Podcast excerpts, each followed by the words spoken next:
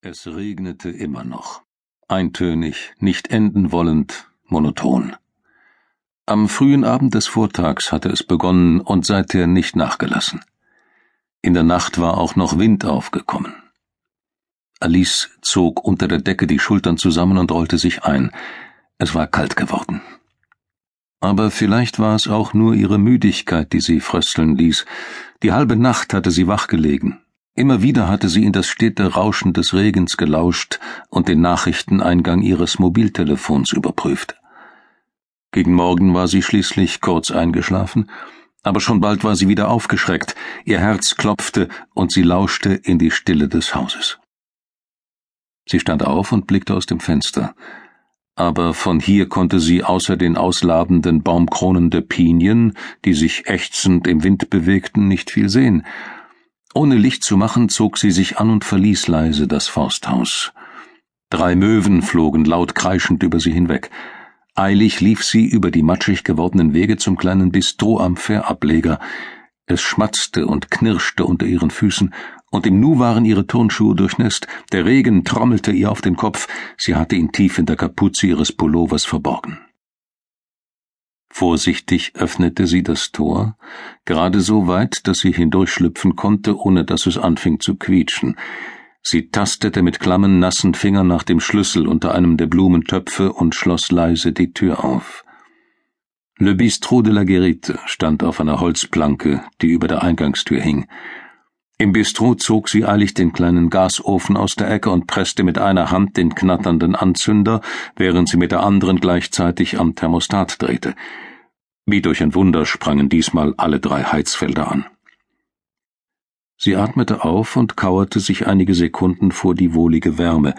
Dann heizte sie die Kaffeemaschine auf, sie lechzte nach einer großen Tasse frischen, heißen Kaffees. Sie hoffte, dass Regen und Wind die Geräusche im Bistro dämpften. Keinesfalls wollte sie Pascal, der in einem Anbau neben dem Bistro schlief, mit dem dröhnenden Gebrumm und Gezische der Kaffeemaschine wecken. Ihren ersten Kaffee und die erste Zigarette nahm sie gern allein und in aller Ruhe ein. Sie mochte noch nicht sprechen, und schon gar nicht wollte sie von Menschen umgeben sein, die ihr auf die Nerven gingen. Pascal ging ihr zunehmend auf die Nerven. Sie setzte sich mit dem Kaffee an die Fensterfront, drehte sich eine Zigarette, zündete sie an und zog daran. Dann öffnete sie eines der Fenster einen Spalt weit und blies den Rauch hinaus. Es war ihre Variante des draußen Rauchens, wenn sie alleine war. Sie seufzte und zog noch einmal tief an der Zigarette. Zeit, den Abflug zu machen, dachte sie. Ein Sommerjob als Surflehrerin hatte sie auf die Insel gebracht, und sie hatte die langen sonnigen Sommermonate hier verbracht. Wie in einem Traum hatte sie sich anfangs hier gefühlt, geborgen und seltsam fern von allen drängenden Fragen und Weltproblemen.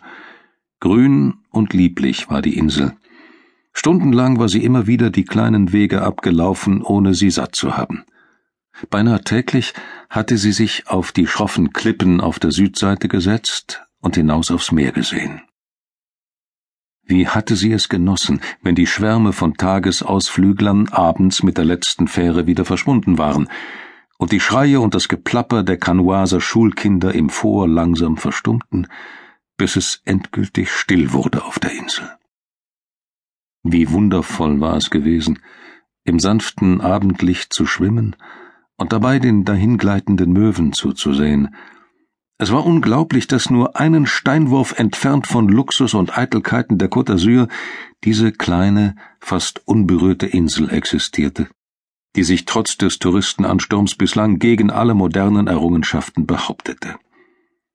Hier gab es nichts, nur einen Kiosk, der aber nicht einmal Souvenirs verkaufte, sondern nur ein Minimum an Sandwiches, Eis und Getränken anbot, daneben ein paar kleine Häuschen, die ausschließlich im Sommer bewohnt waren, das alte Vor, in das ein Museum integriert war, und ein paar Hütten, in denen Naturschützer in großen Aquarien etwas von der Meeresfauna und Flora zeigten.